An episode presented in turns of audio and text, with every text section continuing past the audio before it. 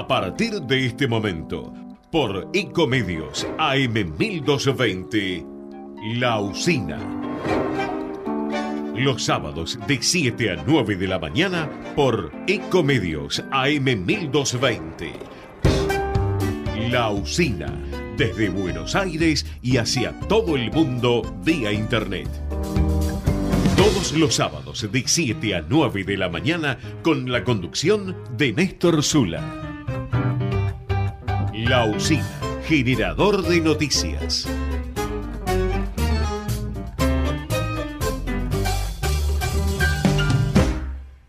...91 años de historia. Conoce el Palacio Legislativo. Agenda tu visita guiada en legislatura.gov.ar. Legislatura porteña. Nos une a la ciudad. En Lanús tenemos actitud verde. Estamos recuperando 25 plazas y parques del municipio, con nuevos espacios verdes, estaciones de juegos para chicos y mayor seguridad para nuestros vecinos. Informate en lanús.gov.ar. Lanús nos une. En Pilar contamos con Mimuni, nuestra herramienta digital de atención ciudadana para solicitar turnos, realizar trámites y gestionar reclamos de manera ágil y cercana. Descárgate la app o chatea con nosotros por WhatsApp a través de 11 52 38 68 64. Las 24 horas del día. También podés acercarte a cualquiera de nuestros puntos Muni de lunes a viernes de 8 a 18 horas y los sábados de 9 a 15 horas. En Pilar seguimos acercando el Estado a todos y todas las pilarenses. Pilar presente con futuro. ¿Sabías que todos los accidentes por inhalación de monóxido de carbono son evitables? Controla que la llama de tus artefactos sea siempre de color azul. Verifica que las rejillas cuenten con salida al exterior y que las ventilaciones no estén tapadas ni sucias. Y no olvides ventilar los ambientes de tu hogar todos los días. Metrogas, damos calor. Los chicos y las chicas de la provincia tenemos derechos. A que nos cuiden, a jugar y a que nos escuchen. A que cada uno sea como quiera ser. Por eso, si necesitas pedir ayuda por algo que te pasa, hablar con alguien o conocer tus derechos, llama al 102 o búscanos en las redes sociales. No importa la hora ni el día. Es gratis y confidencial. Gobierno de la provincia de Buenos Aires. El resumen semanal de toda la información. La usina. Generador de noticias.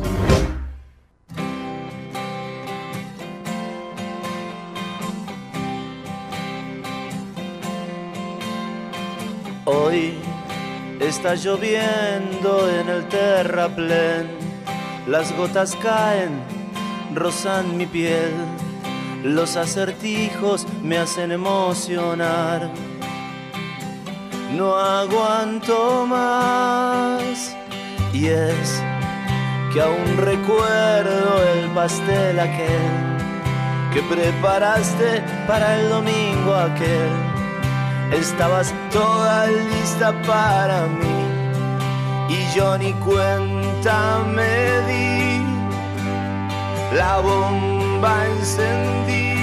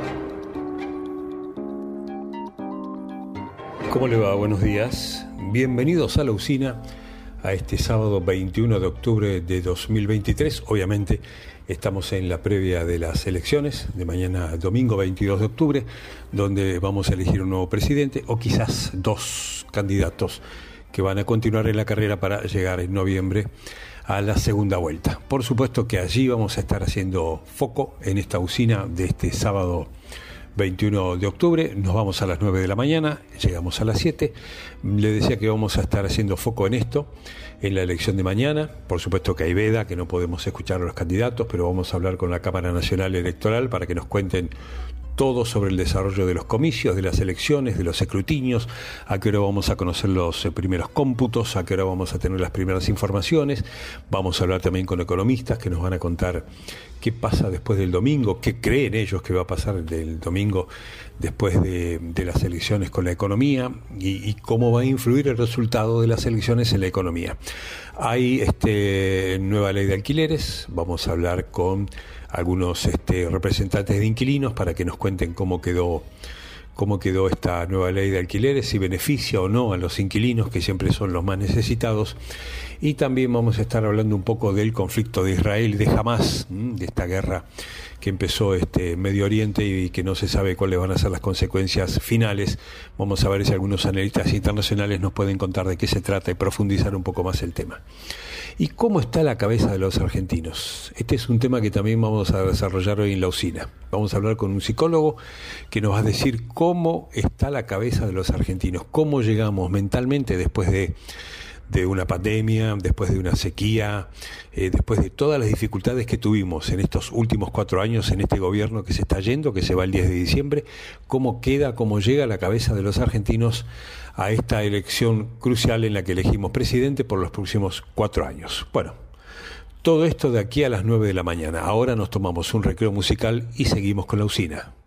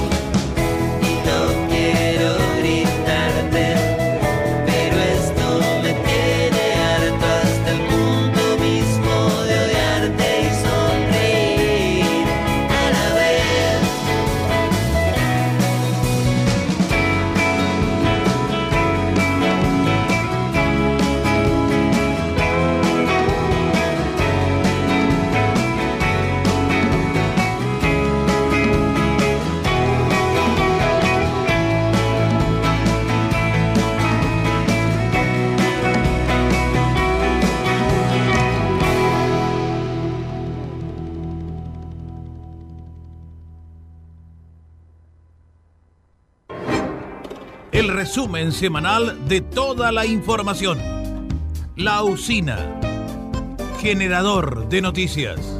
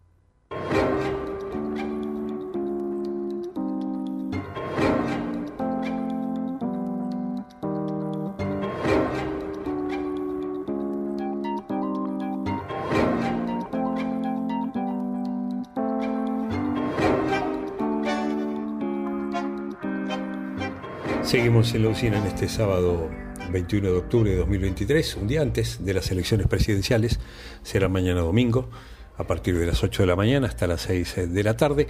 Veamos un poquito el pronóstico, a ver, para Capital Federal y Gran Buenos Aires, ya les digo que este sábado termina con lluvias, después les amplío con más detalles, pero este sábado a la noche, la noche del sábado puede terminar el sábado con lluvias, y el domingo para Capital y Gran Buenos Aires están anunciadas lluvias. Esto no impide ir a votar, vaya a votar igual. Póngale onda, póngale un paraguas y un poco de onda y vaya.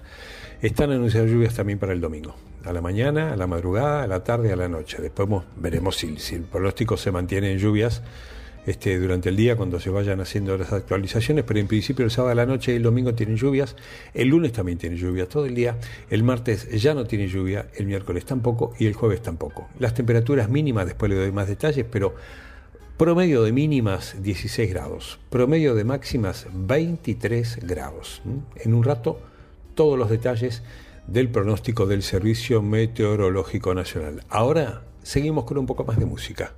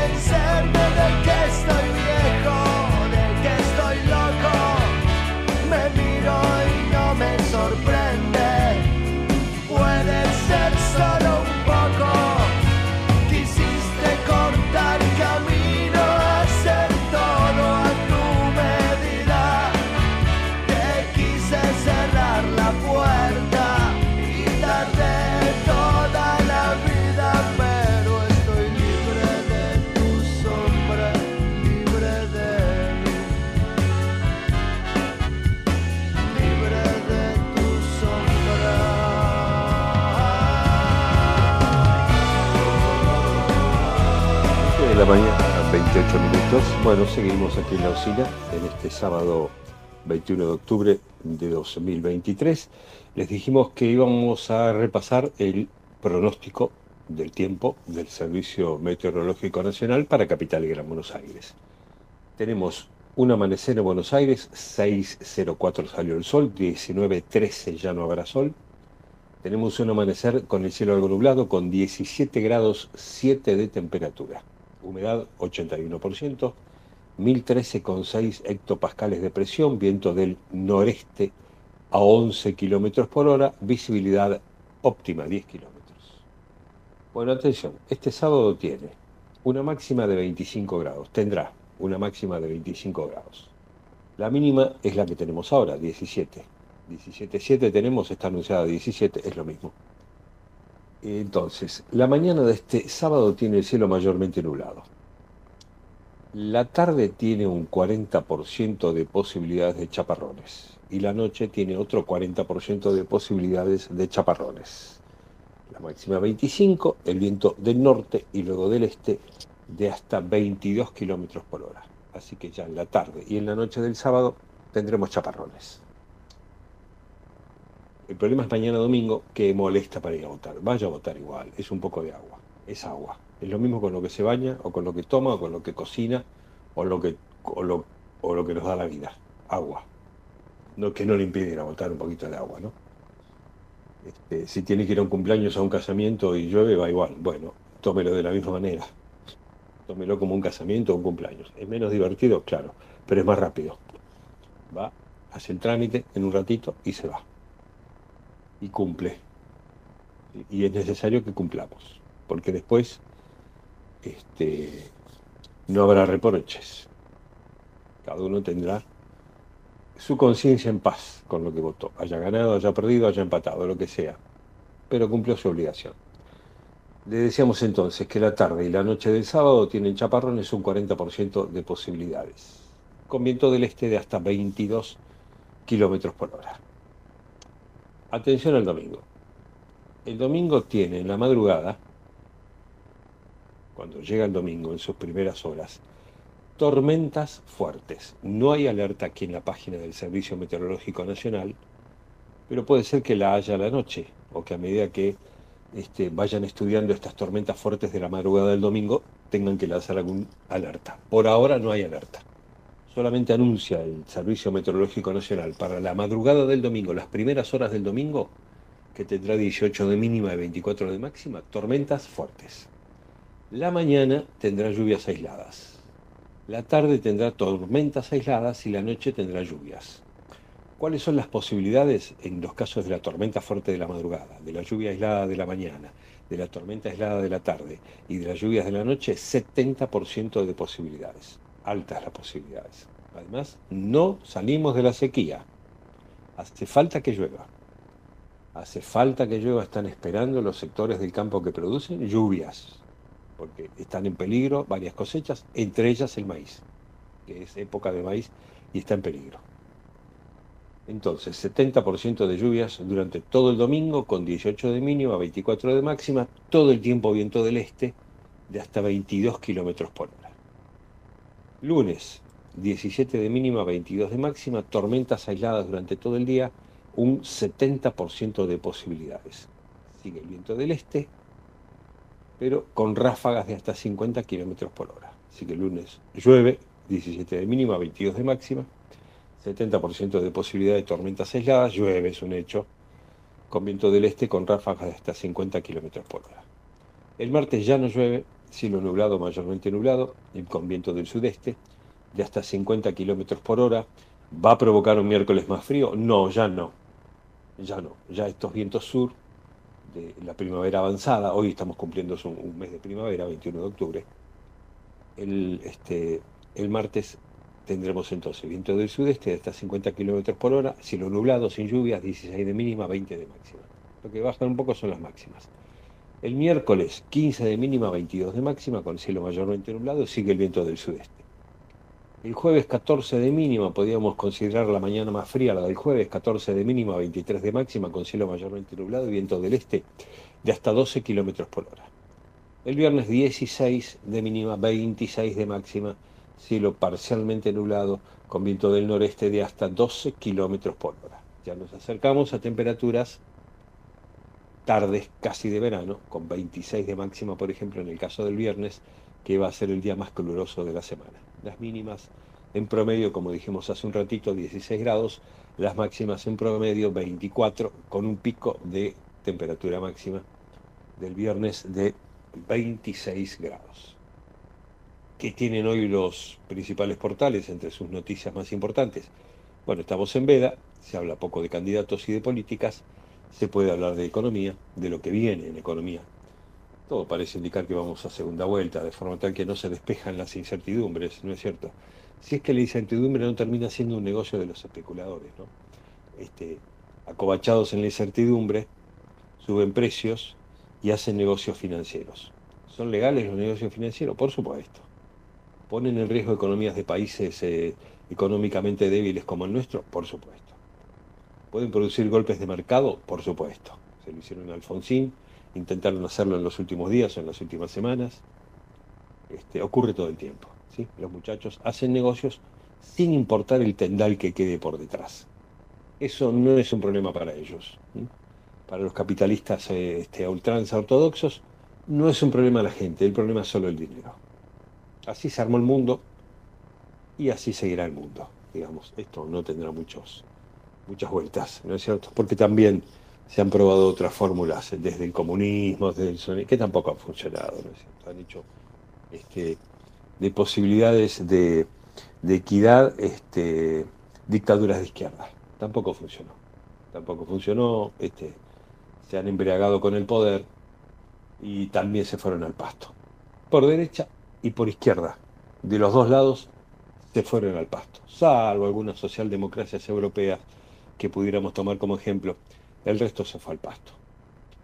Dice Infobae en su título principal. Seguirá la incertidumbre. ¿Cuáles son los interrogantes del mercado que el resultado electoral no despejará?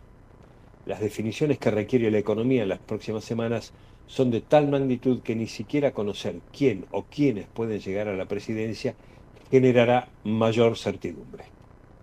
Claro. Está clarísimo, ¿no es cierto? Además, el mercado pide ajuste, eh, porque a partir del ajuste considera que se achica el déficit y a partir del achique del déficit considerará que tendrá menos impuestos este, y podrá hacer más negocios pagando menos impuestos. Bueno, eso no va a ocurrir, muchachos. Eso no va a ocurrir. ¿No es cierto?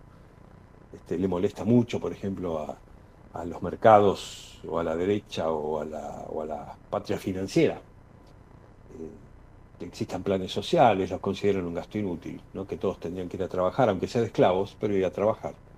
Este, porque si no, eh, el gasto del Estado es un problema, porque lo tienen que financiar ellos con el impuesto. Ellos no tienen ganas de pagar impuestos, tienen solo ganas de ganar plata, ¿no es cierto? El esquema solidario en la cabeza de ellos este, no funciona, ¿no es cierto? De ninguna manera funciona. Y al acecho por nuestras riquezas, ¿sí? por el litio, por el petróleo, por nuestras riquezas marítimas, este, en fin, todo lo que parezca apetecible por algunas empresas este, como IPF o aerolíneas, todo lo que parezca apetecible a buen precio en un país fundido, bienvenido. Vamos a por ellos, diría en el fútbol español, ¿no? A por ellos. El reencuentro de un argentino con su esposa y su hija, sobrevivientes del ataque de Hamas, nacimos de nuevo, bueno, ya hubo alguna entrega de rehenes, alguna devolución de rehenes, en un rato analizamos también cómo está esa situación. Una nueva grieta, la suspensión de relaciones con el Vaticano. Bueno, lo propuso alguien de Milei, ¿no? Javier Milei, ante la difícil tarea de romper la barrera de los 40 puntos, ¿cómo se prepara para el domingo? La convicción de masa ante un posible balotaje, la cautela de los gobernadores y el temor a la sorpresa. Juntos por el Cambio llega la elección tras cuatro años de internas que pusieron al límite la unidad. Este, un hijo del coronel Larrabure criticó los dichos de Vanegas Lynch sobre el Papa y pidió que Milei deje en claro su postura. Bueno, es demasiado. Pidió mucho. El mundo multipolar que emergió con la guerra en Ucrania se vuelve a poner de manifiesto en Gaza. Todo lo que usted vea, salvo un fanatismo religioso que pueda espiar por allí, todo lo demás es por plata. ¿eh? No crea que es por amor. ¿eh? No crea que es por amor. El mundo no se mueve por amor. Amor puede haber en una familia, entre la mamá y el hijo. El mundo no hay amor, hay plata. Es por plata. ¿Mm? Bueno, este, más o menos por ahí dan vuelta los títulos. Boca venció a Unión 2 a 1 en la Bombonera y volvió al triunfo en la Copa de la Liga. Eh, perdieron los Pumas con los All Blacks. Les podés ganar en un amistoso a los All Blacks, pero imposible ganarles en un mundial. Tienen una tremenda fortaleza defensiva y una tremenda potencia ofensiva. Les pegaron una paliza a los Pumas, más allá de lo pensado. Pero bueno, qué sé yo, fue con dignidad. Entre una potencia mundial y un equipo que pretende llegar a, los primeros lugares de, del rugby mundial. ¿Cuál fue la tendencia de caudal de voto oficialista y opositor entre las primarias y las generales desde que existen las PASO? Además, los pronósticos pueden ser todos fallidos, ¿no? Porque hay 11 millones de personas que no votaron. Hubo una ausencia en las PASO importantísimo, importantísima, y no se sabe a dónde va ese voto. Y si va, si, si esa gente va a votar o vuelve a faltar. ¿Cuál es la idea? ¿Cuál es su plan? Este, vuelve a faltar toda esa gente, los resultados serán más o menos parecidos. Si esa gente va a votar y se divide en tres tercios, los resultados serán pare- parecidos. Si esa gente va a votar y elige un candidato, o se vuelca mayoritariamente todos ese, ese 11 esos 11 millones que no fueron por un candidato, será quien se lleve el triunfo en primera vuelta. Bueno, no, no, no hay nada, no, no, no hay nada este, definido. No hay alguien que, que pueda decir, tengo aciertos sobre esto.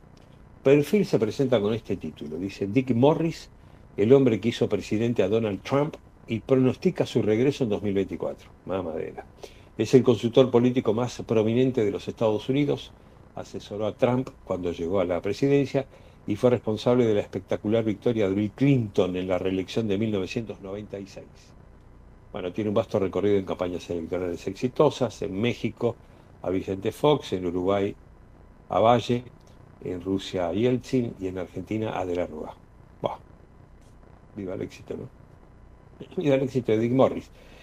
Lo ayudó a ganar a De la Rúa. A Macri en sus inicios en la política y a López Murphy cuando fue candidato a presidente. Bueno, tiene de las buenas y de las malas, ¿no? Un poquito de todo. Tampoco me parece que sea no sé, el nuevo Cristo. Eh, la gente vota ganador. Ojalá la política y las elecciones se definieran tan fácilmente como mover una ficha de ajedrez en el tablero, pero la realidad se resiste. Bueno. Eh, desapareció Caníbal en Devoto, un temible asesino narco, investigan si se fugó o lo mataron otros presos. Fátima Flores contó la verdad sobre los rumores de embarazo de Javier Milei. O sea, de ella con Javier Milei. ¿no? Boletas falsas y manipulación de datos, el apoderado del partido de Milei declaró por las sospechas de fraude. El sueño de los Pumas se quedó en semifinales. Los All Blacks ganaron 44 a 6 y jugarán la final. Bueno, los títulos de, de perfil. Entonces, tenemos en estos momentos en Buenos Aires una temperatura de 17 grados 7, una humedad del 81% con el cielo algo nublado. Tendremos lluvias. Tarde del sábado, a partir de la tarde del sábado, vamos a hacer así, vamos a resumirlo, a partir de la tarde del sábado tendremos lluvias hasta la noche del lunes, desde la tarde del sábado hasta la noche del lunes. Ya no va a llover el martes. ¿Es molesto? Para algunas cosas es molesto. ¿Es necesario? Es fundamental. Es imprescindible que llueva, urgente. Son las 7 de la mañana con 42 minutos. Nos tomamos un recreo musical y seguimos con más usina hasta las 9 de la mañana. Música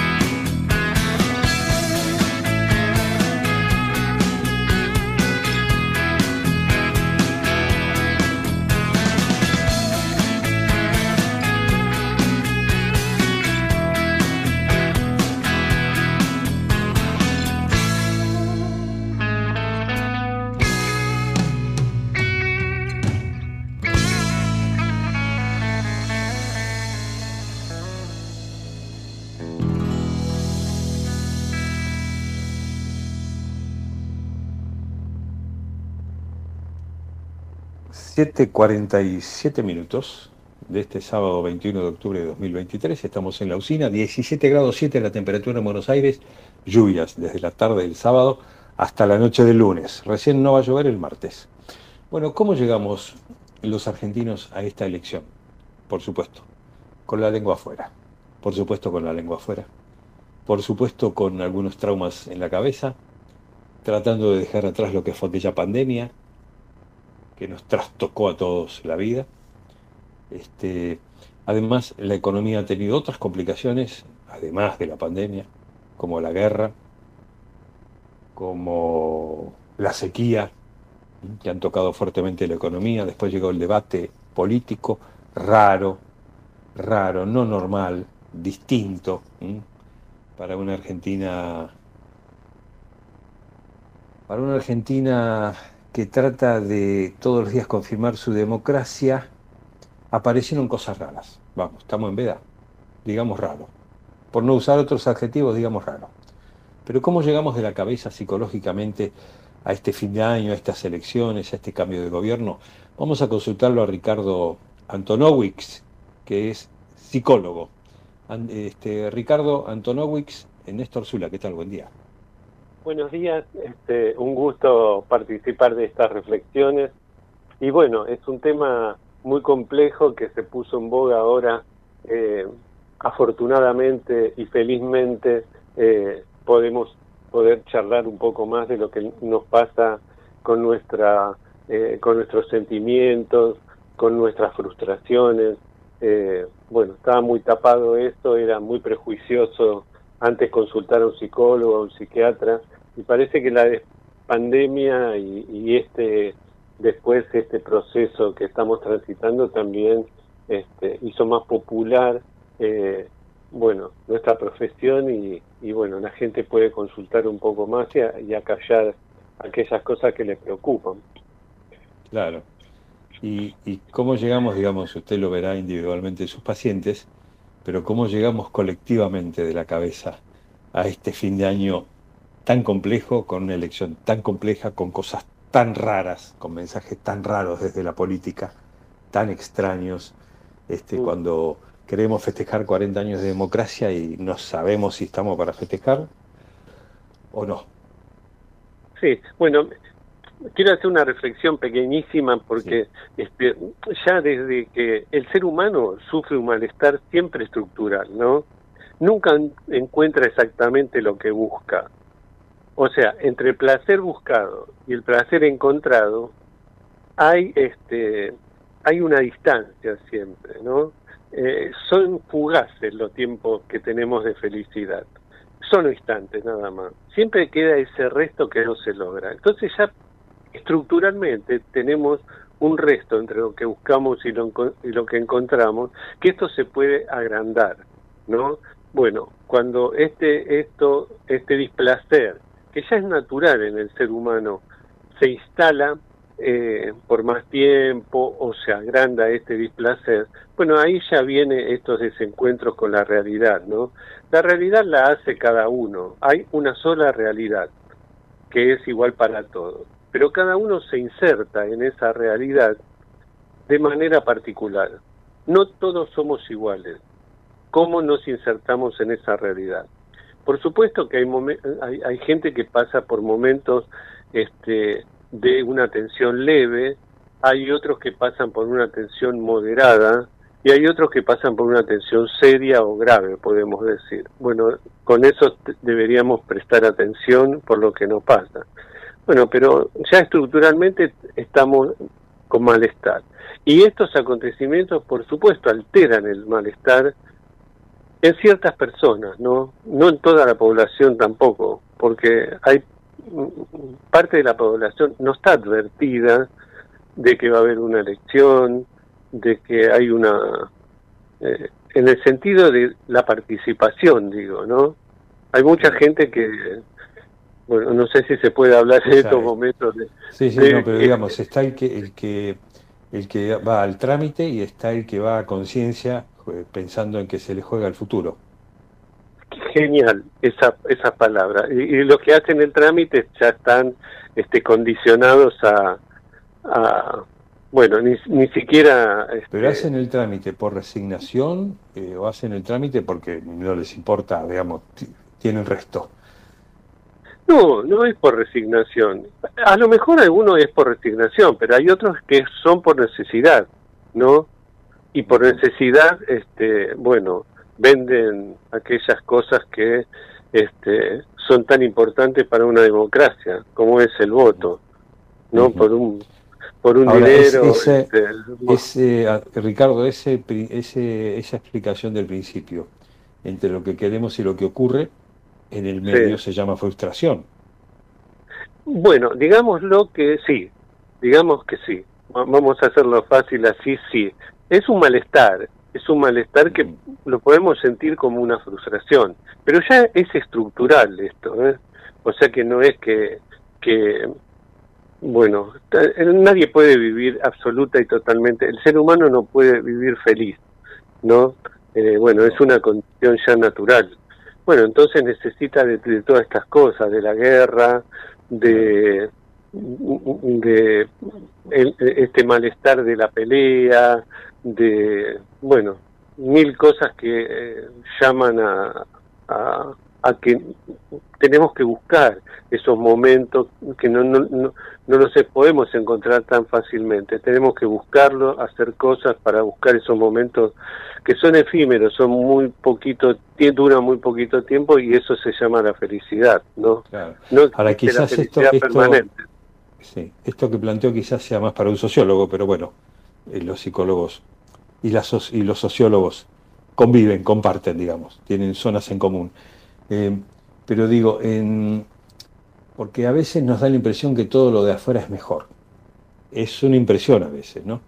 Eh, por supuesto que hay estados de bienestar mejores que los nuestros en sociedades más, no sé, evolucionadas, si, por llamarlo de alguna forma. Pero eh, esto de, de, la pelea, digamos, la pelea electoral es válida. Ahora, una vez terminada la pelea electoral, bueno, vamos, vamos, vamos, vamos, la terminamos y vamos para allá, vamos vamos a, vamos a arreglar esto, terminó la pelea electoral. Sin embargo, la pelea en Argentina es todo el tiempo. Termina la pelea electoral, el 10 de diciembre sube el nuevo presidente, el 11, chao, ya alguien lo atiende, ya hay problema, ya lo operan de acá, lo operan de allá, le pegan un golpe de mercado, lo, protestan de acá, lo, no hay paz. nunca encontramos un momento de convivencia en paz. ¿Qué nos pasa? Bueno, hay, hay personas que sí que encuentran cierta, mm. tranquilidad porque manejan recursos más económicos, eh, mm. encuentran paz porque encuentran negocio. El que hace un negocio, eh, bueno, y, y, le va bien, tenemos que ah, resaltar eso, y le va bien, bueno, pues un poco mejor que el otro. Pero bueno, esta tensión permanente, eso oh, eso sucede en todos los lugares del mundo. ¿eh? Ah, en el ser ah, humano, en todos los lugares. No es que nosotros, porque somos la Argentina, somos lo peor. Fíjese que en todos los lugares del mundo hay tensión, guerras, eh, problemas religiosos. El ser humano no puede convivir en, paz y tranquilamente. Siempre nos fijamos, por supuesto que vivimos acá y, y, es necesario que nos fijemos en esto, pero las escenas públicas, esto de malestar, se muestran en todos lados del mundo. En el ser humano es así, ¿no? Porque hay países que realmente nosotros, afortunadamente, en Argentina, es un país rico, es muy rico, tenemos de todo. Y bueno, eh, realmente el que no tiene para comer es porque no se mueve. Pero acá hay para comer. Yo noté en esta última elección, en las PASO, eh, que yo noté en otras elecciones que la gente va a votar contenta, porque ejerce un derecho y eso la pone contenta sin embargo, en el paso no vi a la gente contenta. La vi bufando, la vi molesta. De hecho, faltó 11 millones, no fueron a votar. Eh, no la vi contenta a la gente, hay que ir contento a votar y siempre los vi contentos y siempre fui contento a votar y esta vez no fue contenta la gente. ¿Qué pasó ahí? Lo, lo, que pasa es que hay, eh, con, con, la gente sucedió algo muy particular, ¿no? No se identificó con ninguno de los eh, eh, candidatos, porque no le creyó, no, no hubo ninguna promesa, el votar quiere decir que proponer una, una promesa, ¿no? De hacer algo. Eh, bueno, no creo que este, haya eh, ninguno propuesto eh, algo serio y que podría tranquilizar a la población, ¿no? Eh, estamos en un momento económico en donde prácticamente todos, todos los candidatos participaron ¿no? De, de, los gobiernos. Entonces la, fuente, la gente empezó a advertir, antes por ahí quizás estaba más tapado, pero ahora advirtió, empezó a advertir con ciertos hechos muy chiquititos de corrupción, de eh, un vivir eh, de otra manera muy particular de la gente que se dedica a la política. Y en general este, la gente está, cada día está percibiendo más que la gente que participa en política no lo hace porque este, eh, tiene la convicción y, y, que es lo que debería hacer de ayudar al otro, ¿no?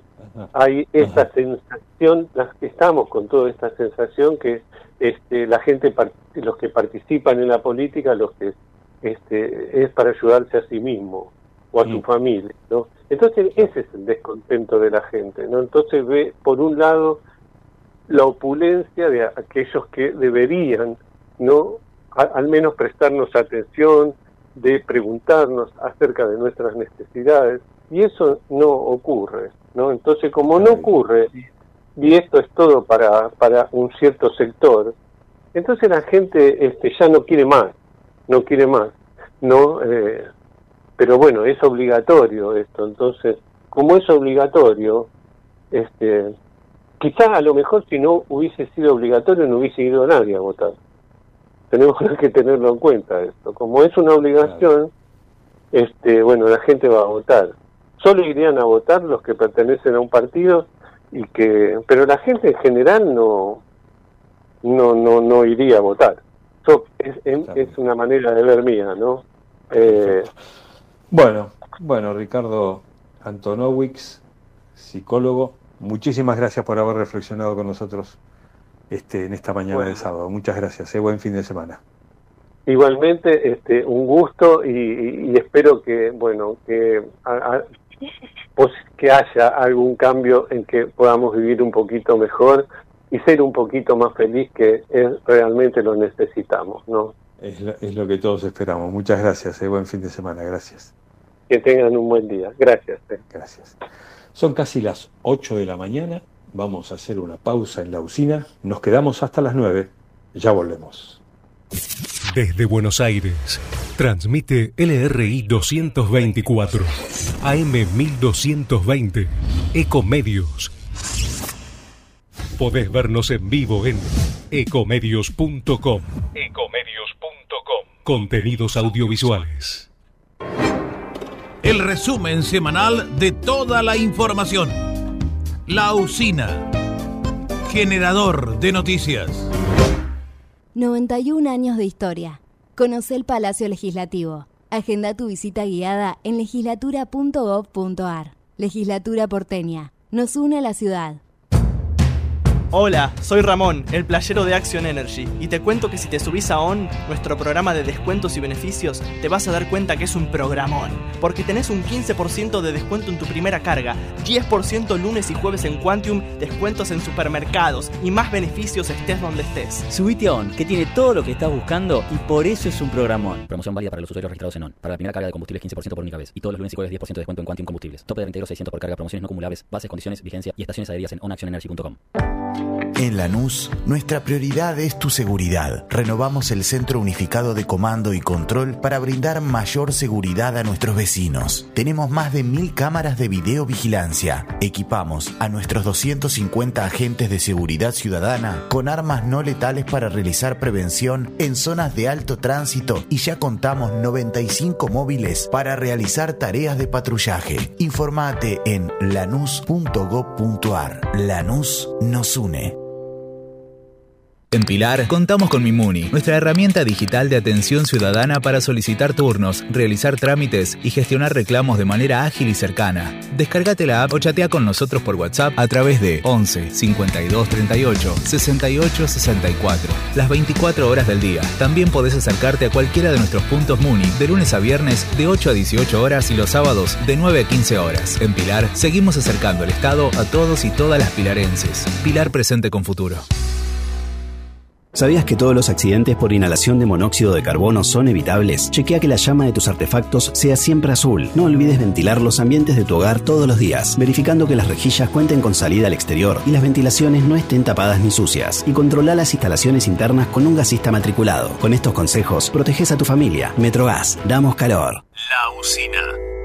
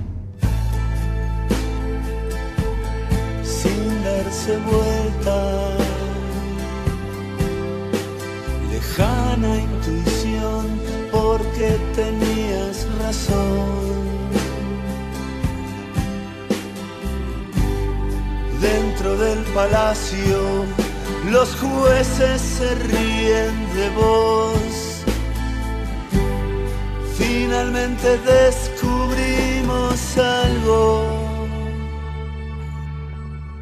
8 de la mañana, 4 minutos.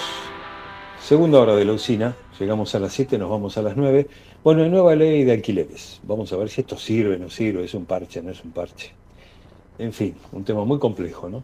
Muy, muy complicado. En tiempos inestables económicamente, este, este es un mercado que se resiente inmediatamente. Inmediatamente sufre los avatares de la economía.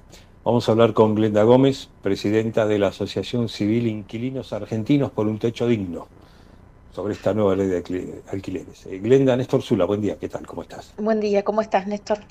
Bien, muy bien. Bueno, Glenda, hay nueva ley, ¿sirve, no sirve? ¿Beneficia a los inquilinos o no? Que son los más débiles, ¿no? Sí, es una modificación a la ley que ya teníamos. Eh, sí, obviamente que lo que sirve es que no nos hayan bajado a los dos años como pretendían hacerlo, de tenencia de- del, contrato de, vivienda, ¿no? Eh, la verdad es que, bueno, que se haya acomodado un poco el índice también sirve porque es un índice que nos va a, va a influir un poco menos en el salario de- del trabajador, pero bueno, el problema grande que tenemos no es la ley, como lo venimos diciendo siempre, sino es la terrible inflación que tenemos, porque obviamente que siempre está ligada a, la vivienda y está ligado a todo lo que es consumo.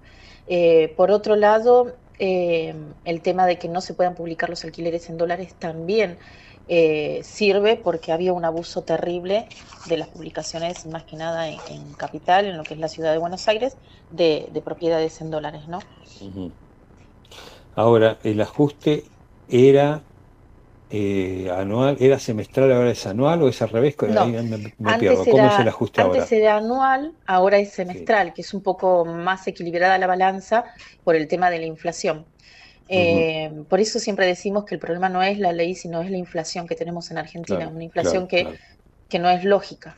En cualquier país una inflación normal es de un 3-4% anual y nosotros ya estamos pasando los 140 anual, o sea, es una locura terrible.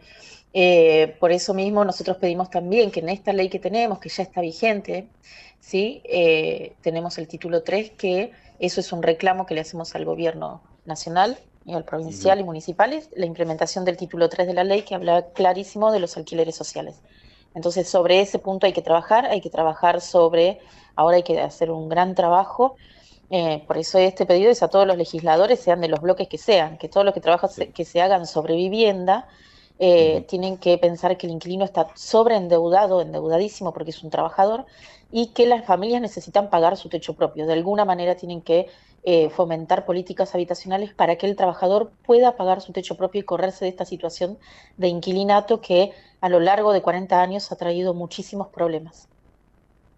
Ahora, Y aparte, otra de las cosas, no sí. respeta lo que es el derecho humano a la vivienda, que obviamente, como siempre decimos, al ser un derecho humano no se lo puede tomar como un comercio como lo están tomando en Argentina.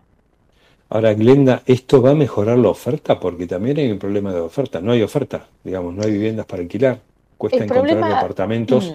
De uno o dos ambientes, que son los que puede pagar un trabajador, porque el de tres ambientes no está al alcance de un trabajador, salvo que los dos tengan un muy buen trabajo, un muy buen sueldo, este, matrimonio, pareja, lo que sea, tengan un muy buen sueldo para llegar a un tres ambientes. De lo contrario, tienen que salir a buscar uno o dos ambientes y de eso no hay, dicen que no hay. Exacto. Eh, esto no es que va a mejorar la, la- oferta de, de vivienda. No hay una varita mágica, la verdad es que no hay una varita mágica, por eso nosotros hablamos de eh, del alquiler social y que se implemente, ¿sí? que ya se puede, se tiene que implementar porque hace tres ¿Pero años que es estamos esperando que se implemente. ¿Es un El eh, pero alquiler es, social- ¿Es subsidiado? No, el alquiler social eh, abarca varios puntos en los que podemos hablar.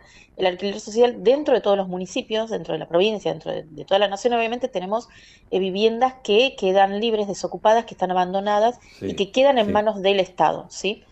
El Estado lo Ah. que tiene que hacer es refaccionar, acondicionar Sí. y poner en una inmobiliaria social para que el alquiler sea mucho más económico y sea asequible al trabajador, ¿sí? Para que el Es- trabajador esas pueda viviendas pagar. no están, no salen a remate. Las viviendas que Que no, se queda el hay Estado por falta sí, de herederos no salen a remate. Salen a remate y muchas veces eh, a remates privados donde la verdad es que tendrían que ser para un bien social, para un bien eh, porque es del Estado, pero eh, muchas veces se venden a inmobiliarias privadas o son cedidas en inmobiliarias privadas para negocios inmobiliarios. Entonces, hay muchas tierras en Argentina, muchas propiedades libres, edificios libres, que todo se debería poner en alquiler social y hacerse cargo el Estado de regular el precio.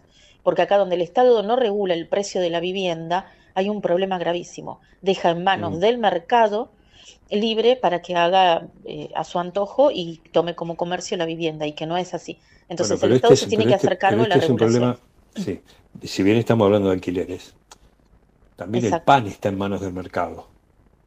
Eh, sí, el pan es más está básico que el alquiler, ¿no es cierto? O sea, ¿cómo Eh, salirse del mercado? Son, a ver, no, no es como salir del mercado, pero vos te vas a dar cuenta que no es, eh, el problema es la inflación, porque el pan no es algo Claro. que sea inaccesible, igual que la leche, ¿sí? Claro. Son, el comer es un derecho humano también, entonces todo esto está Claro. regulado de alguna manera. Claro.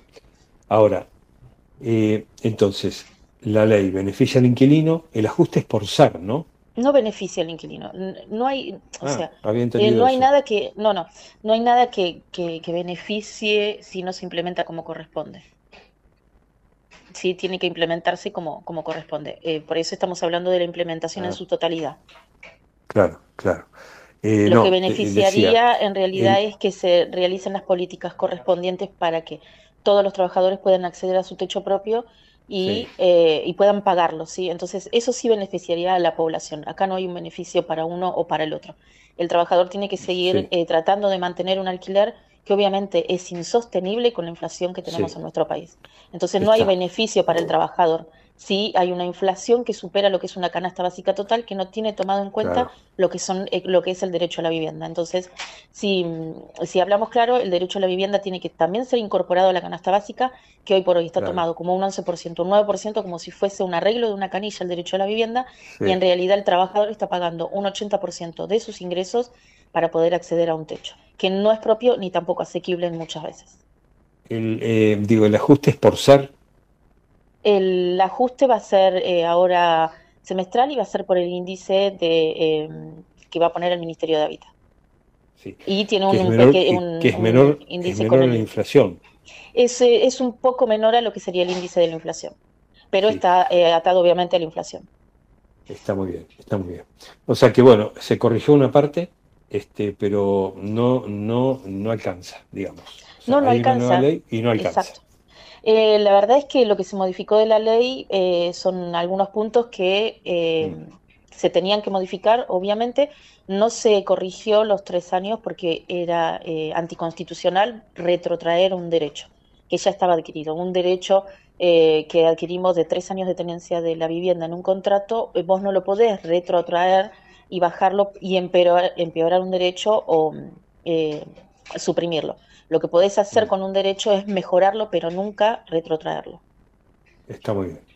Bueno, Glenda Gómez, presidenta de la Asociación Civil Inquilinos Argentinos por un Techo Digno, muchas gracias, ¿eh? Buen fin de Muchísimas semana. gracias a ustedes, igualmente. Muchas gracias, buen fin de semana. 8 de la mañana, 12 minutos, nos tomamos un recreo, hacemos una pausa, ya seguimos con más usina. Les recordamos entonces, ¿eh? La temperatura en Buenos Aires, 17 grados 7, cielo algo nublado, humedad 81%.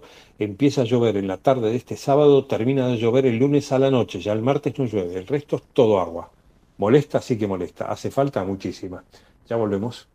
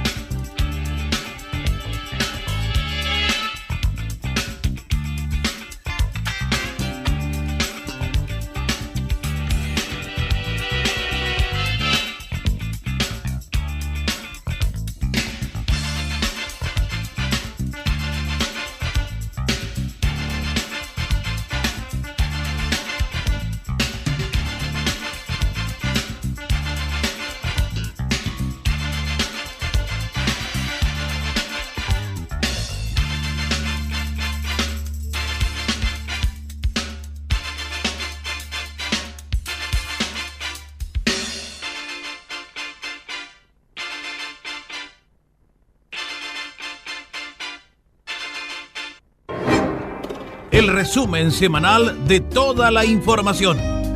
La usina, generador de noticias.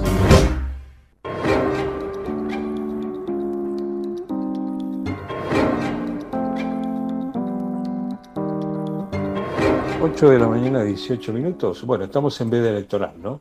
¿Cuándo termina? ¿Y qué no se puede hacer por las elecciones generales de 2023?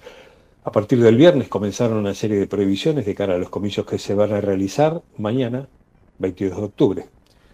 Eh, ¿A qué hora comienza y qué no se puede hacer? Bueno, ya estamos en veda, ¿no? Las elecciones 2023 en Argentina tendrán lugar mañana domingo, donde los ciudadanos deberán elegir presidente y vicepresidente. Por este motivo, la veda electoral empezará dos días antes lo cual implica la prohibición o regulación especial de ciertas actividades. Según establece el artículo 71 del Código Electoral Nacional, las prohibiciones deben iniciar 48 horas antes de la apertura de los centros de votación. De esta forma, la veda electoral comenzó a regir ayer a partir de las 8 de la mañana, aunque algunas regulaciones tendrán sus horarios puntuales. Esta reglamentación tiene como objetivo poder conceder un espacio de reflexión para los votantes previo a tener que tomar la decisión sobre quién será el próximo presidente de la Argentina. También se eligen senadores, diputados. ¿eh? Es bastante más larga la elección que, por supuesto, que la más importante es el presidente, pero también hay cargos este, legislativos que están en juego. Eh, ¿Qué está prohibido durante la veda? Realizar actos públicos de campaña y proselitismo electoral que llamen al voto, publicar y difundir encuestas y sondeos preelectorales y de proyección sobre el resultado. La venta de bebidas alcohólicas se restringirán a partir del sábado. Creo que es a partir de las 0 horas del domingo, creo. Las reuniones de electores o el depósito de armas en casa dentro de un radio de 80 metros alrededor de las mesas donde se va a votar, las fiestas teatrales, actividades deportivas, espectáculos y toda clase de reunión pública que no tenga relación con las elecciones. Desde el sábado está prohibido portar armas, banderas, distintivos o insignias partidarias. Bueno, pero portar armas está prohibido siempre, ¿no? salvo que no tenga permiso. Después las banderas y los distintivos sí forman parte de la ley. Ofrecer boletas para votar dentro de un radio de 80 metros de los lugares donde se sufraga. Abrir locales partidarios que se ubiquen dentro de un radio de 80 metros de los lugares de votación. Eh, ¿Hasta cuándo abren los bares y se vende alcohol por la veda electoral? La venta de cualquier clase de bebidas alcohólicas durante la veda electoral estará prohibida desde el sábado 21 de agosto a las 20, ah, hoy a las 20. Desde hoy a las 20 hasta el domingo a las 21. O sea, desde hoy a las 20 hasta el domingo a las 21 no se puede vender alcohol. Este, no se puede vender alcohol, listo. Ningún, en el bar, ni en el chino, ni en el súper, ni, en ni en una parrilla. Lo mismo ocurrirá con los bares, los cuales deberán cerrar sus puertas a las 24 horas del día sábado. En este caso, una vez cerrados los comicios, deberán aguardar durante tres horas para poder retomar sus actividades, incluyendo la venta de bebidas con graduación alcohólica. Bueno, se puede ir a comer afuera el domingo al mediodía. Lo que no venden es alcohol, pero se puede ir este, a un restaurante a comer. De hecho, yo lo, hice en Las Paso. Eh, así que este, no, no, no es tan así. Bueno, 8 de la mañana, 21 minutos. Ahora en un rato seguimos con, con los detalles de la elección de mañana. Ahora nos vamos a ir a comunicar con Mauro Embe. Él me dirá si es Embe o Embe. Licenciado en Estudios Internacionales sobre el conflicto en Israel, Hamas, Gaza y toda esa zona. Eh, Mauro, Néstor Zula, buen día. ¿Qué tal? Buen día, Néstor, ¿cómo estás?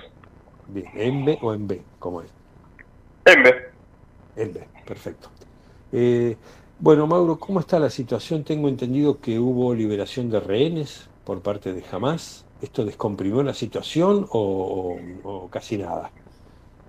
Sí, efectivamente, el grupo terrorista Hamas liberó a dos rehenes de doble nacionalidad, o sea, son rehenes estadounidenses en realidad, em, que fueron liberadas por el grupo de manera unilateral, con mediación, por supuesto, en este caso de Estados Unidos y de Qatar también. Eh, yo no sé sinceramente si esto descomprime la situación, porque recordemos que tiene más de 200 rehenes, ¿no? Eh, si bien por suerte liberaron a dos, la idea de que Israel negocie con Hamas respecto a la liberación de rehenes supongo que va a empezar cuando Hamas libere más rehenes. Eh, no, no, no, creo, no creo que esto continúe sinceramente y lo que ha pedido Joe Biden, el presidente de Estados Unidos, es justamente que Hamas empiece a liberar más rehenes porque Israel probablemente no se sienta a negociar. Eh, todavía un alto el fuego si es que jamás no, no, no, sigue liberando. Sí. Ahora, ¿habrá sido la liberación por miedo a Estados Unidos? Porque, Estados Unidos está, la liberación habrá ocurrido por miedo a Estados Unidos, porque Estados Unidos tiene portaaviones en la zona y bueno, jamás debe tenerle más o jamás debe tenerle más miedo a Estados Unidos que a Israel. No, yo no creo, yo no, a ver, los, los portaaviones de Estados Unidos en, en la zona, el, digamos, el, el gran, me parece que es el, el White Eisenhower, si no me equivoco, no, no es el gran, es el, el, el Ford, el, el, el portaaviones Ford y el portaaviones Dwight Eisenhower, son más bien una disuasión para que no se meta, yo creo, ¿eh? para que no, no, no se involucre en el conflicto Hezbollah y que tampoco se involucre Irán ningún otro Estado. Me parece que no, no Estados Unidos no va a atacar a Hamas, además de que tiene un gran problema a nivel interno, en todo caso se metió a otro Estado y para declarar la guerra tendrían que tener una estabilidad en, el, en, el, en la Cámara de Representantes que no tiene el gobierno, y simplemente es una manera de disuasión y un apoyo a Israel, pero no, no creo que bajo ningún concepto Estados Unidos se involucre de manera directa en el conflicto, sí, por supuesto, enviando armamento y apoyando a Israel, pero no, en este caso es entre Israel y Hamas por ahora, hay que ver de suma que volar. Estados Unidos en todo caso podrá presionar a las partes, mostrarse como hizo Biden a favor del Estado de Israel, pero no mucho más que eso. Sí. Ahora, ¿cómo ven ustedes los analistas internacionales el futuro de este conflicto? ¿Qué están viendo? que ¿Cuál es el futuro, digamos, en, tanta tensión, con tantos rehenes, eh, con, Israel amagando atacar, con, este Hamas este, usando a los humanos de escudo? ¿Cómo, ¿Cómo sigue esto? A ver, yo creo que el golpe que le dio Hamas a Israel es, fue un golpe enorme, un, golpe que, Israel no, no, ha logrado recuperarse todavía y que si bien es sigue siendo, pese al, al, al fallo de tuvo en su seguridad inteligente, sigue siendo el Estado más poderoso del Medio Oriente, la cuestión es que jamás lo puso de cierta manera en jaque a Israel, porque Israel por ahora lo que ha hecho es eh, responder, digamos, al ataque jamás con estrategias que ya había hecho desde hace muchísimos años, que es apuntar contra objetivos eh, puntuales, para la redundancia, líderes de Hamas en específico e infraestructura militar, avisando a los civiles, eh, incluso sigue avisando a los civiles eh, por el lado humanitario Israel, si se entiende, ¿no? De, que, se vayan al sur, eh, porque en el norte van a hacer un operativo grande, el propio Hamas que exige que la población civil aquí se dirija hacia el sur para que no esté en el lugar de fuego donde va a disparar Israel.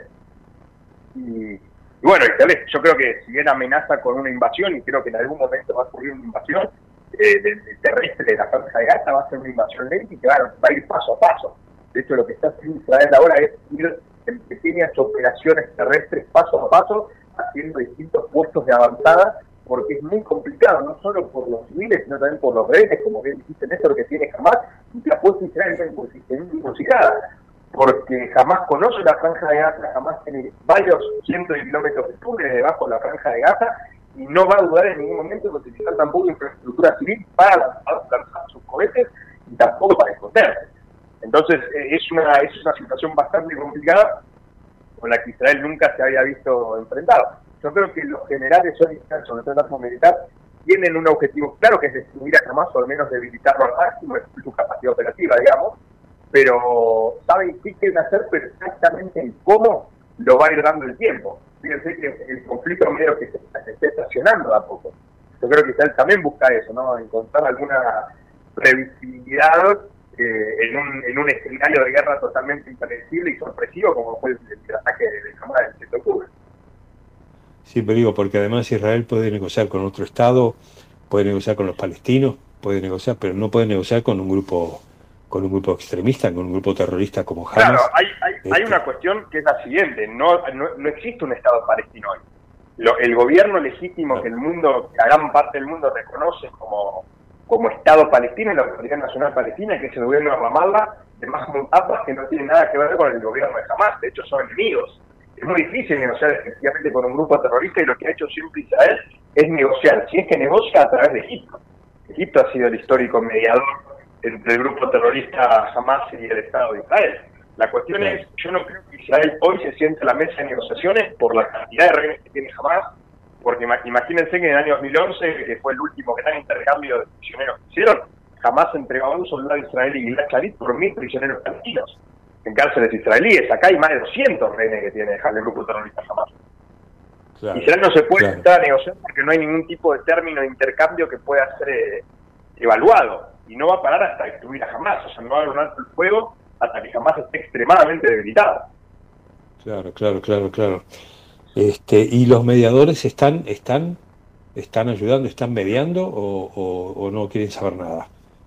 Bueno, yo creo que Estados Unidos sí, al menos lo está intentando, Qatar aparentemente también, igual Qatar es un Estado que, que le, siempre le ha brindado apoyo a Hamas, incluso tiene una doctrina político-religiosa muy cercana.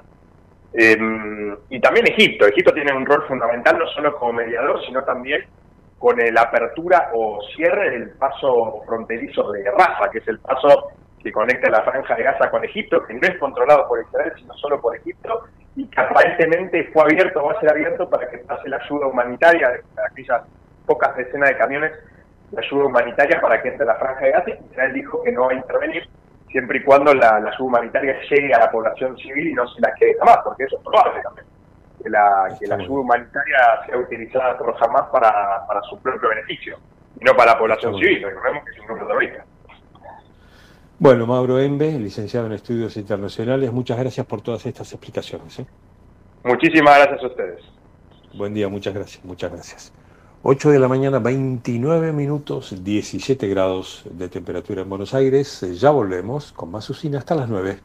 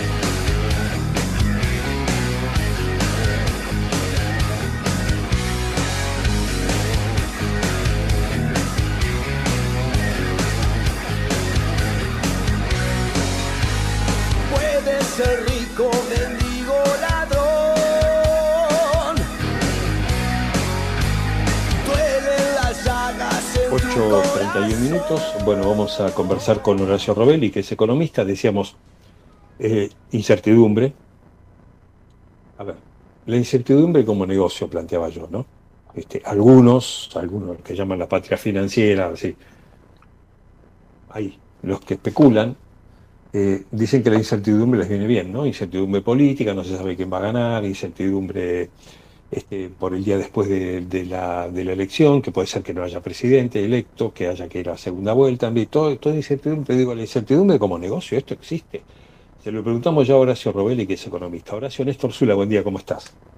Bueno, muchísimas gracias por la comunicación. Buen día. Sí, eh, lo que decís vos es tal cual, digamos. Acá hay no solamente los especuladores que juegan a favor de lo que están tratando de estabilizar la economía argentina, acá hay una pelea muy fuerte entre los capitales financieros internacionales que están en el país, que son los principales del país. Recordémonos todos que el, el 7 y el 8 de septiembre Darío Epten, que es director titular de Pampa Energía, puesto por BlackRock, y Juan Ignacio Napoli, que es presidente del Banco Nacional de Valores, que es el banco donde se hacen todos los depósitos de las operaciones por compra de título público y de acciones en todos los mercados de valores del país. Esos dos hombres se reunieron con lo más graneado, con lo más graneado de, del capital financiero internacional que está en Argentina. El anfitrión fue BlackRock, lo hicieron en la casa de un argentino que se llama Gerardo Más, una de las reuniones, la otra fue en Nueva York, pero una de las reuniones, la primera, la que puedo decir el diario que lo dice, puedo decir el diario que... Sí, acá se puede la decir Nación, bueno, la- el diario de la Nación cuenta que, la, que la, la reunión del 7 de septiembre duró desde las 8 de la noche hasta las 2 de la mañana del 8 de septiembre, con- tomaron vino tinto argentino e hicieron empanadas tucumanas. Se ve que la muchacha de esa casa, en la casa de Gerardo Matos, que Gerardo Matos llegó a ser gerente general del HSBC, bueno, entonces teníamos a, a, a BlackRock, a Fidelity, a Franklin Templeton, a la Unión de Bancos Suizos, al JP Morgan, Agricole de Francia. Bueno, los grandes capitales financieros se reunieron con estos dos hombres y obviamente que lo que de esa reunión, eh, uno de los resultados fue esta corrida cambiaria que tuvimos en estos días. Esto es así. eh, no hay, no hay que ser muy Se pus- inteligente o para... sea, se pusieron la servilleta mientras comían las empanadas y tomaban el Malbec en mendocino y, y este, se pusieron la servilleta e hicieron un golpe de mercado.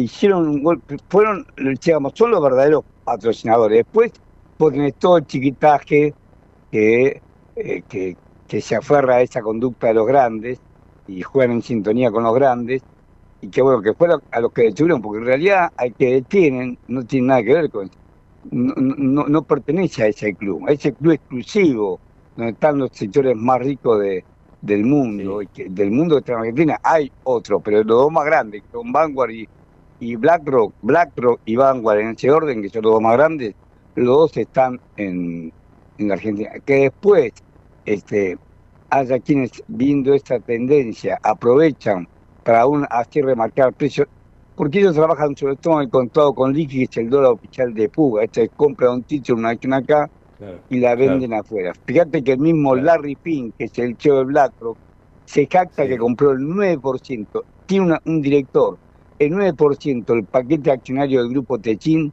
sin moverse de sus oficinas en Nueva York. Sin moverse de, de sus oficinas en Nueva York, compró el 9%. ¿Cómo lo hizo? Esperó que argentinos que tienen, una, que tienen no cualquiera, que tienen un, banco en Nueva York, una cuenta corriente en un banco en Nueva York, compren esa- esas acciones de Techin y las vendan, la compren acá por un dólar, por ejemplo, y la venden allá por menos de 40 centavos de dólar. Por eso el contado con liqui te da, eh, bueno, cerró el día de ayer a 953 pesos. La compran por un dólar y la venden a menos de 40 centavos de dólar. Por eso da 367 pesos el oficial y 957 pesos. 957 pesos cerró ayer el contado con liqui. De esta manera, el sabe el que vende se queda con los dólares afuera. Pero BlackRock, Larry Fink sabe lo que vale Techin y de esta manera tiene 9%. Pagando menos de la mitad, pagando menos de la mitad de lo que vale, se queda con el 9% del paquete de acciones de Techin. Lo que pretenden Ahora, hacer esto es a Horacio. gran escala. Sí. Horacio, sin romper la veda electoral. ¿Es verdad que en esta elección están en juego las riquezas argentinas? El petróleo, el litio, este, y algo, IPF, aerolíneas, eh, el patrimonio y la riqueza argentina. ¿Es verdad que están en juego en esta elección? ¿O son fantasmas electorales? No, no. Por supuesto que sí. Es lo mismo que en la época de Menem. Lo mismo que en la época de Menem. Perdimos, o sea, nosotros, el mismo, a mí me gusta mucho el fútbol y hubo un gran jugador de que tengo 70 años, si vos te mirás te vas a acordar de un gran jugador de Botafogo del seleccionado brasileño que le decían Garrincha. Garrincha Claro. hacía siempre la misma jugada. Este, claro, entonces te acordás de la entrada Garrincha, Didi, Babá, Pelé, después lo quiero Pelé lo reemplaza Marildo y Chagalo, la delantera de, Brasil en este sentido. Bueno, Garrincha hacía siempre la misma jugada y se la bien. Ah, Repiten la misma jugada, fíjate que lo mismo hicieron en el 89 para preparar a Menem. El dólar estaba a 17 australes con 62 centavos el 6 de febrero de 1989. Menem tuvo que asumir en forma anticipada 650 australes, cosa que si gana el que nosotros pensamos que el que ganó las pasos gana, va a volver a pasar. Le tuvieron que entregar el gobierno antes, y no solamente le tuvieron que entregar el gobierno antes, sino que fijó un dólar recontra alto, 600, pero de 50 pesos por dólar. Pero después la cosa siguió y terminó recién a 10.000 australes por un dólar. En un poco más de dos años, de 17, 17 australes con 62 centavos, el dólar del 3 de febrero de 1989, cuando otro inútil otro inútil o menos, que pues se llamaba José Luis Machinina, que se llama porque debe vivir, y que era el presidente del Banco Central, decidió que no podía vender más dólares porque los había vendido a todos, cosa que hizo Miguel Ángel Pérez y todo el directorio del Banco Central. Vendieron todos los dólares de reserva. Tuvimos un brutal chuperaje comercial y no tenemos, y tenemos reservas en el límite. Hay que pedirle swap a China para llegar a fin de año. Bueno, esta situación la hicieron en el 89 y el dólar terminó a 10.000 australes. Pasaron un poco más de dos años de 17 australes con 62 centavos a 10.000 australes. La hiperinflación de 3.000% en, en, en, en el 89, 2.400% en el 90 es hija de la hiperdevaluación. Acá quieren que pasemos lo mismo. Por eso es de terror. ¿Y cómo lo hicieron? ¿Qué se quedaron entre mientras? ¿Cómo la frenaron? Sacaron la reforma administrativa de Estado, se dejó todo el marco legal para privatizar IPF, SEGVA, Obras Sanitarias de la Nación, ferrocarriles, aerolíneas, la Caja Nacional de Reseguro, Hidronor, bueno, lo mismo quieren hacer ahora y comprarlo por la mitad. Por eso pre- presionan sobre el dólar porque quieren comprarlo por, por la mitad. Pero déjame terminar con, el- con lo que estaba diciendo. Por, los grandes son estos. Por supuesto se suben los especuladores de siempre. El caso de Ivo Rognica y su financiera Nimbus. En realidad es una financiera importante para nosotros, pero estoy seguro que Larry Finney la conoce. Es como, es como vos le estás diciendo un elefante y una hormiga. Larry Finn administra activos financieros, según declara él, por más de 7,5 billones de dólares. O sea, la Argentina produce 480 mil millones de dólares. Y ellos administran este, 7,5. O sea, te cuento la, la- la- 13 veces lo que produce Argentina por año. Tiene la administración de activos.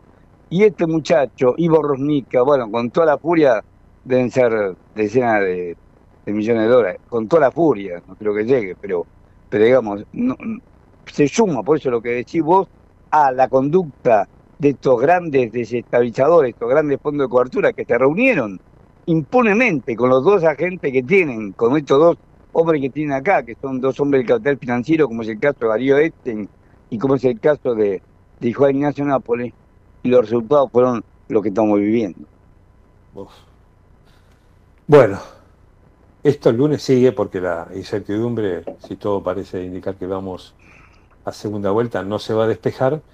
Y, y bueno, y estos grupos internacionales, como vos decís, eh, entre la primera y la segunda vuelta van a seguir metiendo más presión de la que estuvieron metiendo hasta ahora, como vos describiste, ¿no? Desgraciadamente va a ser así. Lo único que lo puede frenar es que el payaso este no, no, no tenga posibilidad de ser presidente, cosa que lo veo difícil. Yo soy tucumano de nacimiento y mi provincia, eh, el hijo de Bussi sacó, Ricardo Bussi sacó 4% de los votos. Y este otro sacó 36,98. Fue dos veces a mi provincia en toda su vida para apoyarlo a, a Ricardo Bussi. Por eso te digo que no sé qué, yo esto, hay cosas en la vida que te sorprenden para mal. Esta es una de ellas. Bueno, Horacio Robelli, economista, muchas gracias eh, por todos estos datos. Buen fin de semana, muchas gracias. Al contrario, te agradezco vos la, la gentileza de la comunicación y muchísimas gracias. Saludos a vos y a todos los amigos de la radio. Muchas gracias, muchas gracias. Buen fin de semana. 8 de la mañana, 41 minutos, 17 grados de temperatura en Buenos Aires. Lluvias desde el sábado a la tarde hasta el lunes a la noche. No llueve el martes. Ya volvemos.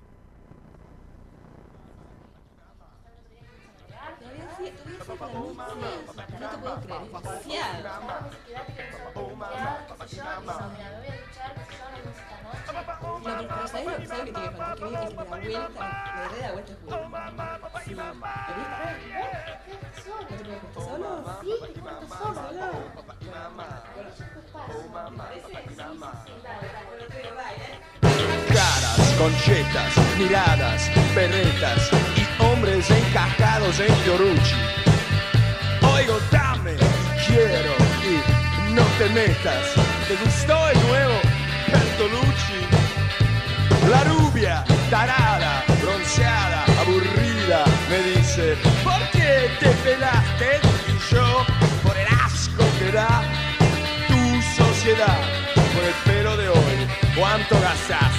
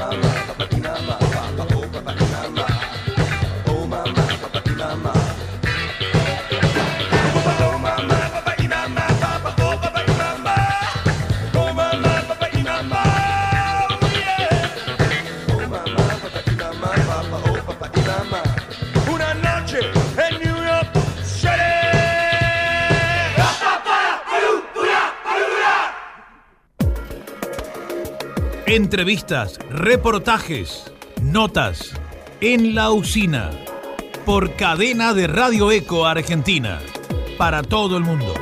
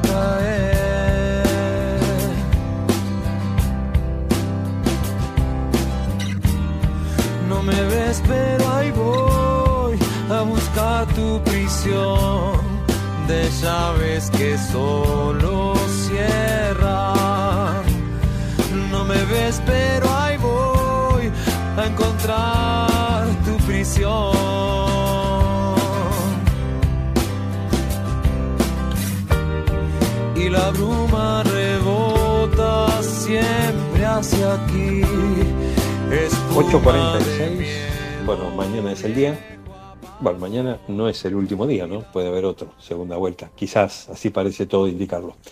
Vamos a conversar con Gustavo Mason, subdirector general de la Cámara Nacional Electoral, sobre cómo van a ser los comicios de mañana.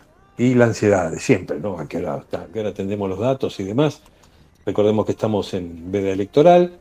También, esto se lo pregunto ahora a Mason, eh, va a haber eh, votación a jefe de gobierno de la Ciudad Autónoma de Buenos Aires. Es por boleta aparte, ahora él nos va a explicar, ya no va a ser electrónico el voto, sino también va a ser de papel. Gobernador de la provincia de Buenos Aires, de Catamarca, de Entre Ríos, eh, nuevos representantes para el Congreso, se van a renovar 130 bancas en diputados y 24 en el Senado, y se van a elegir 43 representantes para el Parla Sur. Bueno, más o menos. Este es el panorama general de la elección de mañana. Saludemos ya a Gustavo Mason, subdirector general de la Cámara Nacional Electoral. Gustavo Mason, Néstor Zula, buen día, ¿qué tal? ¿Qué tal? Muy buenos días, Néstor. Está muy bien el resumen que acaba de hacer, así que sí, efectivamente es así. Vamos todos rumbo a este acto electoral, elección de renovación nada menos que de presidente y vicepresidente de la Nación, y bueno, luego las demás categorías que, que ya has mencionado. Exactamente. Ahora, este, explíquenos por favor, eh, Gustavo, la, la elección en capital, eh, jefe de gobierno. Bien, Eh, ¿Va a haber bien, dos boletas bien. separados? ¿Van en el mismo sobre? Bien, exactamente. En el mismo sobre vamos a colocar tanto las boletas de carácter nacional, es decir, presidente y vicepresidente, parlamentarios del Mercosur, orden nacional, eh, diputados nacionales y eh, parlamentarios del Mercosur regional. Y por el otro lado, esto va a estar, digamos, en el biombo en el cual vamos a, a poder eh, ejercer nuestro derecho de sufragio. Ya vamos a tener previamente el sobre entregado por el presidente de mesa. Cuando nos coloquemos detrás de ese biombo, nos vamos a encontrar sobre el margen eh, izquierdo las boletas de orden nacional y sobre el otro margen, o sea, el derecho, vamos a encontrarnos con todas las boletas de las categorías correspondientes a la Ciudad Autónoma de Buenos Aires. Eh, de esta, incluso al medio del biombo va a haber un, un gran afiche que nos va a servir a nosotros para identificar de qué lado están cada una de las categorías. Está bien. Eh, ahora, eh, puede haber ahí una confusión, ¿no? ¿O no?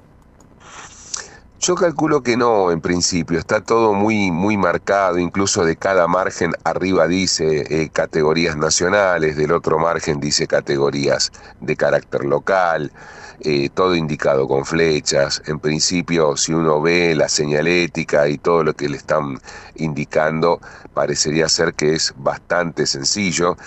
Creo yo que la complicación puede llegar a ser si uno quiere ejercer su derecho, digamos, de una forma eh, de ir por categoría por categoría, es decir, ir cortando eh, boleta por categorías, donde ahí sí, más allá del derecho que nos asiste a todos nosotros hacerlo, hay que ver muy bien de no equivocarnos en lo que insertamos dentro del sobre. ¿No? Es decir, que no nos quede ninguna categoría en blanco, salvo que sea de nuestro agrado, de repente, no sé, vamos, pongo como un ejemplo, no votar en el caso de elección de diputados nacionales, dejo sin colocar ninguna boleta y eso va a ser un cómputo de voto en blanco para diputados nacionales, por ejemplo. Sí, no, Eh, lo que, pero lo que digo, en los dos casos se puede cortar boleta. O sea, yo puedo cortar, elegir Por jefe supuesto, de gobierno y cortar siempre. boleta de legislador, puedo elegir Siempre, presidente siempre, y cortar boleta de diputado.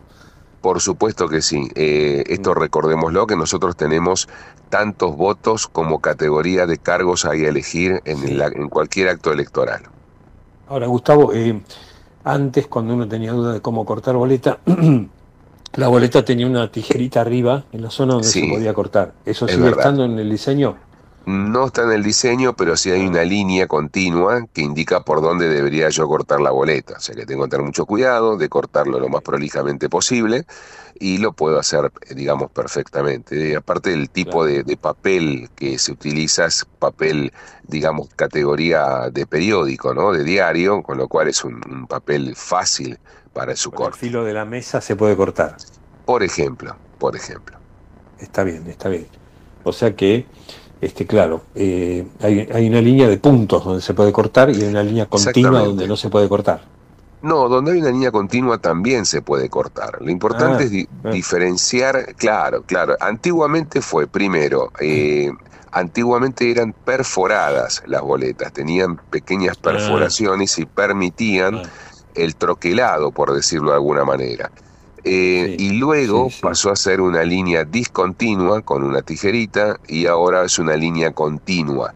De todas maneras, claramente está la división de lo que es cada una de las categorías. Está muy bien. Ahora, en las PASO, el, el conteo de votos de, de ciudad, del voto electrónico, lo hizo la ciudad. Esta vez lo va a hacer todo la Cámara Nacional Electoral. Lo va a hacer exactamente la Junta Electoral Nacional de la Capital Federal. Sí, sí, sí, las juntas electorales nacionales son los órganos. esa sí. confusión periodística va a ser eterna. Cámara Nacional, Junta Nacional Electoral, para nosotros es lo mismo. Está muy bien, está- está- estamos dentro, hablando dentro de lo que es el fuero electoral, así que esto claramente estamos hablando de lo mismo. Claro. Este, con lo cual, eh, digo, ¿va a ser más lento el escrutinio al tener que ustedes procesar también Ciudad de Buenos Aires? No, ya están en gimnasia para eso. No, no, no, no, no, no, no lo veo de esa manera. Yo lo que lo que creo es que es más para este esta elección vamos a tener más rápidamente los resultados del escrutinio provisional, ¿no? El- que se da a conocer Sí. la noche del domingo, porque tenemos muchas menos listas en juego.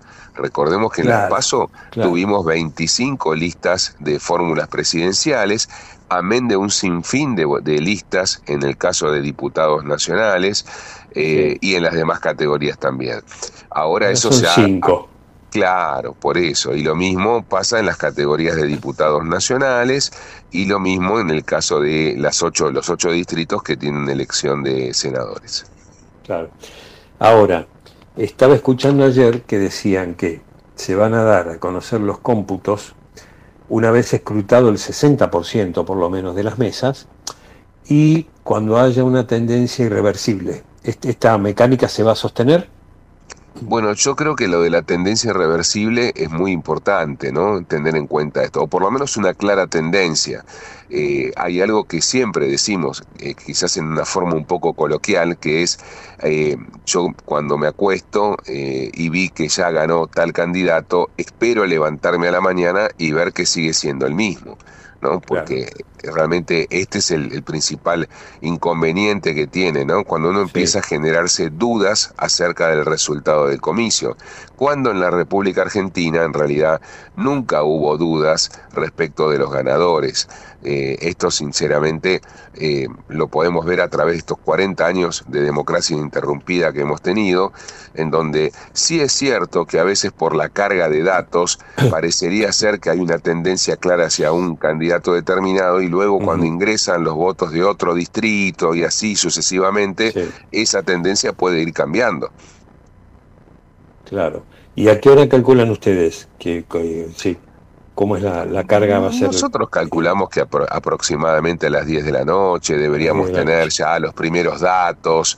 eh, o sea, no, realmente no, no, no me animo a establecerle, primero porque no, no es jurisdicción nuestra, como usted bien sabe, esto es Dirección Nacional Electoral, eh, habría que preguntarle en todo caso al director nacional electoral, a Marcos Schiavi, este tema.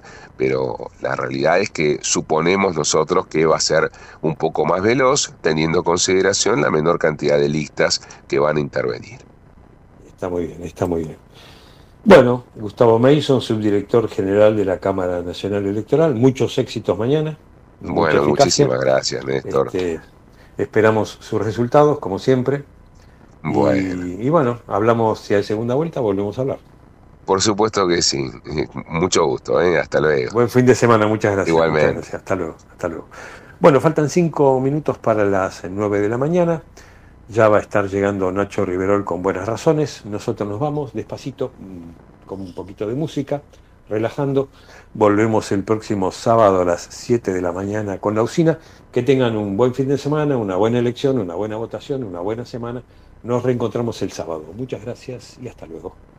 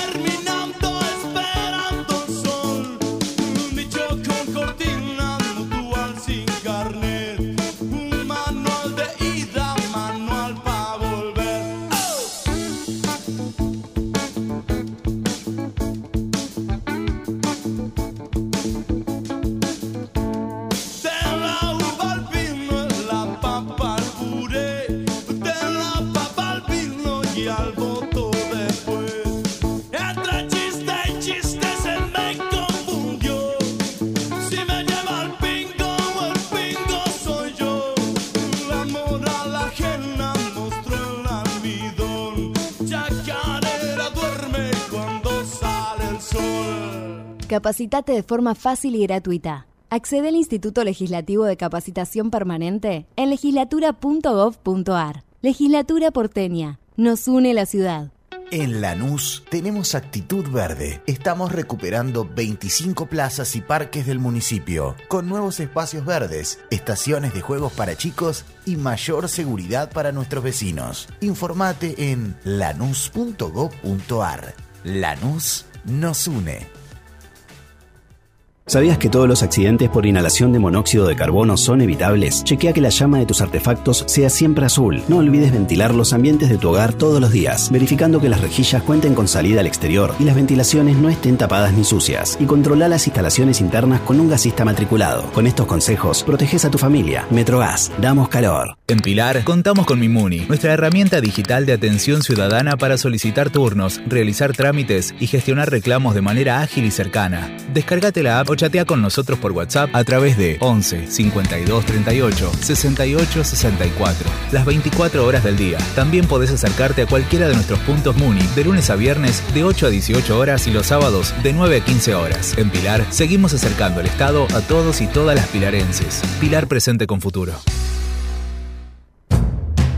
Hola, soy Ramón, el playero de Action Energy, y te cuento que si te subís a ON, nuestro programa de descuentos y beneficios, te vas a dar cuenta que es un programón, porque tenés un 15% de descuento en tu primera carga, 10% lunes y jueves en Quantium, descuentos en supermercados y más beneficios estés donde estés. Subite a ON, que tiene todo lo que estás buscando y por eso es un programón. Promoción válida para los usuarios registrados en ON. Para la primera carga de combustible 15% por única vez. Y todos los lunes y jueves 10% de descuento en Quantum Combustibles. Tope de reintegro 600 por carga. Promociones no acumulables. Bases, condiciones, vigencia y estaciones adheridas en onactionenergy.com. Desde Buenos Aires, transmite LRI 224, AM 1220, Ecomedios